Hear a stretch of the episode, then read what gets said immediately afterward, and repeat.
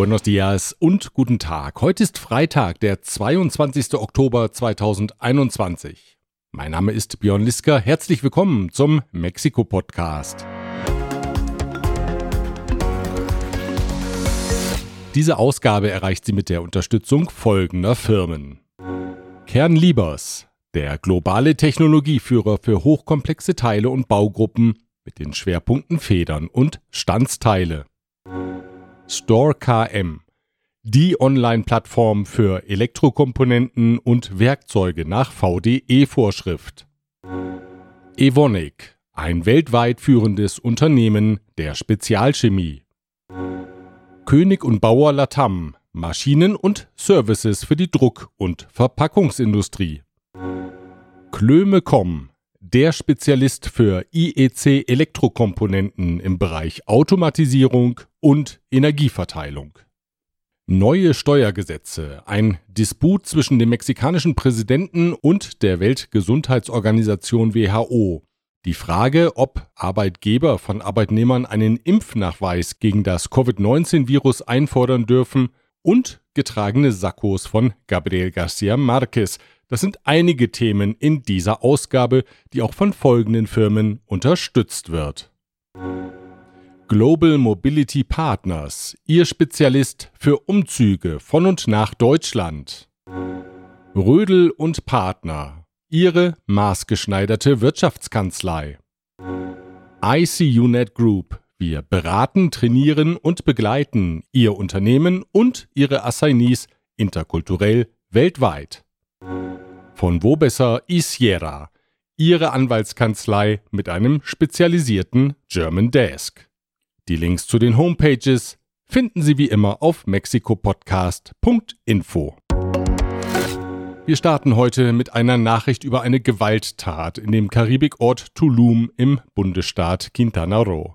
Am späten Mittwochabend sind bei einem Schusswechsel zwei Touristinnen getötet worden. Dabei handelt es sich um eine Deutsche und eine Inderin. Zwei weitere männliche Touristen aus Deutschland und eine Frau aus den Niederlanden wurden verletzt und in Krankenhäuser gebracht. Über ihren Gesundheitszustand gibt es bisher keine Angaben. Ein Tatverdächtiger wurde festgenommen. Die Touristen hielten sich zur Tatzeit in einer Mescaleria auf, als bewaffnete Männer das Feuer eröffneten. Offenbar handelte es sich um eine Schießerei zwischen Mitgliedern zweier konkurrierender Drogenbanden, von denen sich einige in der Bar aufhielten. Die Touristen saßen in der zur Straße hin offenen Bar genau in der Schusslinie. In Tulum sind nach offiziellen Angaben mindestens sechs rivalisierende Drogenkartelle aktiv. Zuletzt war im Juni eine US-Bürgerin von einem Querschläger getroffen und verletzt worden. Im März war eine Spanierin bei einer Schießerei in einer Taqueria tödlich verletzt worden. Das Parlament hat die Steuergesetzgebung für das Jahr 2022 verabschiedet. Die sogenannte Miscellanea Fiscal sieht unter anderem vor, dass sich alle über 18-Jährigen beim Finanzamt satt registrieren müssen, egal ob sie steuerpflichtig sind oder nicht. Zunächst sollte eine Nichtregistrierung mit einer Geldstrafe belegt werden. Diese Regelung wurde aber in letzter Minute aus dem Text gestrichen. Eingeschränkt wird für Privatpersonen künftig die steuerliche Absetzbarkeit von Spenden an gemeinnützige Organisationen. Dies ist ab dem nächsten Jahr nur noch bis zu einem Höchstbetrag von 163.000 Pesos jährlich möglich. Zugleich darf der gespendete Betrag nicht höher sein als 15 Prozent der Gesamteinnahmen des Spenders, um steuerlich absetzbar zu sein. Für Unternehmen hingegen ändert sich nichts, Sie könnten Spenden im selben Rahmen wie bisher steuerlich absetzen. Gemeinnützige Organisationen haben die Änderung kritisiert. Sie fürchten negative Auswirkungen auf ihre Arbeit. Der Entwurf wurde an den Senat weitergeleitet.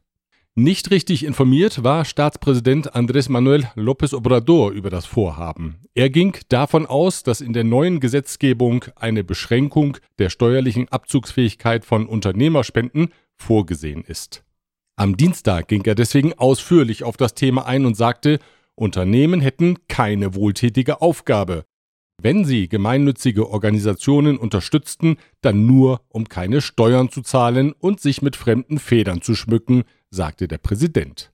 Herauszuhören war, dass aus seiner Sicht allein der Staat zuständig ist für das Verteilen von finanziellen Wohltaten. Gut möglich also, dass in der nächsten Miscellanea Fiscal eine Senkung der steuerlich absetzbaren Spendenhöchstbeträge auch für Unternehmen enthalten sein wird. Ich glaube, darauf kann man wetten und sage mal Top, die Wette gilt. Die insgesamt 72 Stunden dauernde Abstimmung über die Steuergesetzgebung verlief übrigens einigermaßen lebhaft. Im Parlament gab es Tumulte, Schubsereien und Handgreiflichkeiten. Und Kritik kam nicht nur aus der Opposition, sondern vereinzelt auch aus der Regierungspartei Morena. So sagte die Transgender-Abgeordnete Maria Clemente Garcia, dass sie ganz persönlich von der Arbeit der Zivilorganisationen profitiert habe. Sie trage seit 13 Jahren das HIV-Virus und die Medikamente für ihre Behandlung habe sie lange Zeit nur von Privatorganisationen erhalten, nicht von staatlichen Stellen. So wie ihr gehe es vielen der 130.000 mit HIV infizierten Personen in Mexiko. Ihr Antrag, den steuerlich absetzbaren Höchstbetrag zunächst einmal nicht zu senken, wurde von der gesamten Opposition unterstützt, scheiterte aber am Votum ihrer eigenen Partei, der Morena. Und noch etwas haben die Abgeordneten beschlossen, illegal aus den USA eingeführte Pkw, die acht Jahre oder älter sind, können legalisiert werden. Die Genehmigung gilt für die nördlichen Bundesstaaten Baja California, Baja California Sur, Sonora, Chihuahua, Coahuila, Nuevo León und Tamaulipas. Die Kosten betragen 2500 Pesos pro Fahrzeug. Vertreter der Automobilindustrie haben die Legalisierung der alten Pkw kritisiert, Präsident López Obrador hat sie verteidigt. Die illegale Einfuhr von Gebrauchtwagen aus den USA stelle für viele Familien die einzige Möglichkeit dar, über ein eigenes Auto zu verfügen. Es hat Tradition, dass Regierungen in unregelmäßigen Abständen immer mal wieder solche Legalisierungsaktionen ermöglichen, in denen die sogenannten Autos Chocolate eine legale Zulassung erhalten. In der vergangenen Ausgabe hatten wir über den ehemaligen Pemex-Chef Emilio Lozoya berichtet, der als Kronzeuge der Generalstaatsanwaltschaft Informationen über Korruptionsfälle vorlegt. Das geht nur langsam voran, wie jetzt auch Präsident López Obrador kritisiert hat. Wörtlich sagte er, es ist offensichtlich, dass die Ermittlungen sich hinziehen, aber manchmal braucht die Gerechtigkeit eben ihre Zeit. Der Präsident wies darauf hin, dass es keinen Pakt der Staatsanwaltschaft gebe, der für Lozoya automatisch Straflosigkeit zur Folge habe. Während Emilio Lozoya offenbar eine elektronische Fußfessel trägt, um eine Flucht zu verhindern, scheint eine solche Fußfessel für die Politikerin Rosario Robles nicht verfügbar zu sein. Ein Richter wies in dieser Woche bereits den vierten Antrag zurück, sie aus gesundheitlichen Gründen in Hausarrest zu überstellen. Seine Begründung es bestehe Fluchtgefahr. Robles ist seit mehr als zwei Jahren in Untersuchungshaft. Der ehemaligen Ministerin wird Unterschlagung und Umleitung öffentlicher Gelder vorgeworfen. Zur Erinnerung, während Lozoya mit einem internationalen Haftbefehl gesucht und aus Spanien ausgeliefert worden war, war Rosario Robles auf Aufforderung hin selbst bei der Justiz vorstellig geworden. Bewegung gibt es bei der von der Regierung geplanten Reform des Elektrizitätssektors. Präsident López Obrador signalisierte der oppositionellen PRI, dass er bereit zu Verhandlungen über Details der Reform sei. Bekanntlich ist er auf Stimmen der Opposition angewiesen, um die Reform im Zuge einer Verfassungsänderung umzusetzen. Allerdings seien die Eckpunkte der Reform für ihn unantastbar. Dazu gehöre, dass die Mehrheit des Sektors in Staatsbesitz ist und dass es kein Profitstreben bei den Elektrizitätsproduzenten gibt. ¿Cuál es la esencia de la iniciativa? De que la industria eléctrica sea una industria estratégica propiedad de la nación, de todos los mexicanos, y que la generación, la distribución de la energía eléctrica no tenga propósitos de lucro. Si eso se sostiene, la rectoría del Estado en el manejo de la industria eléctrica, adelante. Ob sich altruistische private Stromproduzenten finden werden, die auf jeden Profit ihrer unternehmerischen Tätigkeit verzichten, bleibt abzuwarten. Abzuwarten bleibt auch, wie die Parteiführung der PRI auf das Gesprächsangebot reagiert. Vier ehemalige Parteivorsitzende haben davor gewarnt, die Reform zu unterstützen. Die Generalsekretärin der PRI, Carolina Bigiano, hat die Warnung der Altvorderen zurückgewiesen. Sie sagte, die PRI sei bei den Wahlen 2018 drastisch abgestraft worden, weil sie die Energiereform des damaligen Präsidenten Enrique Peña Nieto bedingungslos unterstützt habe. Eine Abkehr von der Reform und somit ein Einschwenken auf die Linie der Morena-Regierung, so war herauszuhören, könne die Partei vor dem Bedeutungsverlust bewahren. Die ehemaligen Vorsitzenden hatten genau umgekehrt argumentiert und gesagt, bei einer Zustimmung werde die Partei gänzlich obsolet. Hart und unnachgiebig haben sich Energieministerin Rosionale und der Chef des Energieversorgers CFE, Manuel Bartlett, zur geplanten Reform geäußert. Bartlett sagte, die privaten Stromproduzenten könnten auf dem Markt bleiben und nach den neuen Spielregeln spielen oder den Markt verlassen. Entschädigungszahlungen schloss er kategorisch aus. Nahle sagte in einem ausführlichen Gespräch mit El País, niemand von außen werde Mexiko sagen, ob die Reform gut oder schlecht sei. Die Politikerin bezeichnete sich ausdrücklich als Nationalistin und betonte, man lasse den privaten Anbietern ja durchaus einen Teil des Marktes, nämlich eine Marktbeteiligung von 46 Prozent. Man hätte ja auch radikaler vorgehen und sagen können, 100 Prozent fällt an den Staat und die Privaten können abziehen, sagte die Ministerin. Eine Demokratisierung der Unternehmerverbände hat Präsident López Obrador gefordert. Sowie die Demokratisierung der Gewerkschaften sei auch die Einführung demokratischer Strukturen in den Dachverbänden der Unternehmer nötig, sagte er. Er nannte explizit das Beispiel der Coparmex, die nach seinen Worten als Vertreterin einer Partei auftritt, nämlich der konservativen PAN.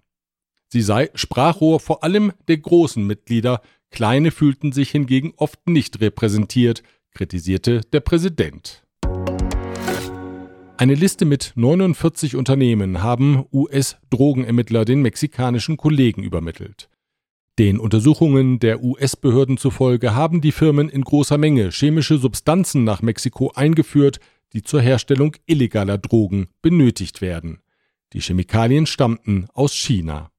Die auf die Aufklärung von Finanzdelikten spezialisierte Behörde UIF unter der Leitung von Santiago Nieto hat die Arbeit aufgenommen. Wie der Journalist Dario Celis im Financiero berichtet, sind einige Besitzer der Firmen als entschiedene Gegner von Präsident López Obrador bekannt und haben in der Vergangenheit oppositionelle Bewegungen unterstützt. Auf eine internationale Zulassung der Covid-Impfstoffe Sputnik und CanSino dringen will Präsident López Obrador. Er hat angekündigt, in einem Schreiben an die Weltgesundheitsorganisation WHO die Anerkennung der Substanzen als sichere Impfstoffe zu fordern. Eine solche Einstufung solle innerhalb von 72 Stunden erfolgen, ergänzte er. Der Präsident bezeichnete die Nichtberücksichtigung der beiden Substanzen seitens der WHO als ideologisch motiviert. Die WHO arbeite ineffizient, kritisierte er weiter. Noch bevor das Schreiben beim WHO-Präsidenten Tedros Adhanom Ghebreyesus eintraf, antwortete dieser am gestrigen Donnerstag dem mexikanischen Präsidenten, er möge das Thema doch bitte in Händen der Experten lassen. Die entschieden über die Zulassung der Impfstoffe, nicht die Politiker. Derweil hat der Gesundheitsexperte der mexikanischen Regierung, Hugo López Gatell, darauf hingewiesen, dass Arbeitgeber nicht berechtigt sind, von ihren Arbeitnehmern einen Impfnachweis zu fordern. Eine Rückkehr an den Arbeitsplatz dürfe der Arbeitgeber nicht an eine vorangegangene Impfung gegen das Covid-19-Virus knüpfen, so der Staatssekretär. Si a alguien le están pidiendo un certificado como requisito, certificado de vacunación contra COVID, como requisito para incorporarse a sus labores, se está cometiendo una falta. No es legal condicionar eh, el acceso al trabajo a las personas que no tengan esta condición. La Secretaría de Salud no ha establecido como requisito que se deba tener comprobación de vacunación para poder regresar al trabajo. Lopez Gatell kündigte ferner an, dass die nationale Impfkampagne gegen das Influenza-Virus am 3. November beginnt. Den im Vergleich zu den Vorjahren späten Beginn der Kampagne erklärte er damit, dass das Influenza-Virus auf der nördlichen Erdhalbkugel derzeit kaum eine Rolle spiele. Möglicherweise haben die Schutzmaßnahmen gegen das Covid-Virus auch die Ausbreitung der Influenza reduziert.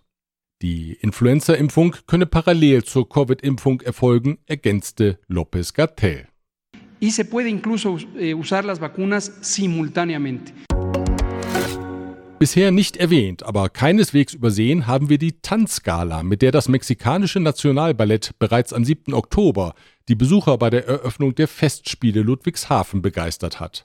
Das Ensemble zeigte Ausschnitte sowohl aus dem klassischen wie aus dem modernen Repertoire. Geleitet wird das Nationalballett von Elisa Carrillo. Die Mexikanerin ist zugleich Prima Ballerina am Berliner Staatsballett. Die Rheinpfalz schrieb, das mexikanische Nationalballett präsentierte sich als Schatzkästchen der zeitgenössischen klassischen Tanzmoderne. Und das Portal tanznetz.de lobte, das glänzende Opening der Ballettgala zeigte eindrucksvoll, in welcher Liga die lateinamerikanische Truppe tanzt. Möchten Sie einmal ein Sakko des Nobelpreisträgers Gabriel García Márquez überstreifen und in Ihren Schrank hängen? Oder ein Kleid der Gattin des Schriftstellers erwerben, der 100 Jahre Einsamkeit schrieb? dann haben Sie jetzt die Gelegenheit, denn in dem Haus, in dem Garcia Marquez und seine Gattin Mercedes wohnten, werden die Kleidungsstücke verkauft. Die Idee für die Aktion hatte Emilia Garcia Elizondo, die Enkelin von Gabriel und Mercedes, die 2014 und 2020 verstarben. Betitelt hat Emilia das Event El Armario de los Garcia Marquez. Die Einnahmen kommen einer Hilfsorganisation für indigene Kinder zugute. Das eine oder andere Sakko, so erzählt Emilia, habe einen Tintenfleck. Denn Garcia Marquez habe stets ein Schreibwerkzeug mit sich geführt, um überall die Bücher von Leserinnen und Lesern signieren zu können. Und reichlich sei das Angebot an Schuhen, Garcia Marquez habe ein Fabel für gute Lederschuhe gehabt. Los ging es am Mittwoch mit einem Verkauf für Familie und nahe Freunde. Seit dem gestrigen Donnerstag ist nun der normale Verkauf in Gang. Wenn die Kleidung veräußert ist, kann sich Emilia dem weiteren Ausbau des Hauses zu einem Literaturzentrum widmen, das das Andenken ihres Großvaters bewahrt. Wenn Sie im Stadtsüden unterwegs sein sollten, vielleicht ja im Perisur, dann liegt das Haus ganz in der Nähe, nämlich in der Calle Fuego Nummer 144 im Pedregal. Empfohlen wird, einen Termin über Instagram zu vereinbaren. Den Link haben wir auf mexikopodcast.info eingestellt allerdings ohne jede Garantie, ob das auch klappt. Schließlich scheinen Terminvereinbarungen im Universum von Gabriel Garcia Marquez irgendwie unrealistisch. Kommen Sie gut ins Wochenende, vielleicht ja mit einem Hut aus dem Nachlass des Nobelpreisträgers. Ich freue mich auf Sie am nächsten Freitag, wenn Sie mögen. Bis dahin.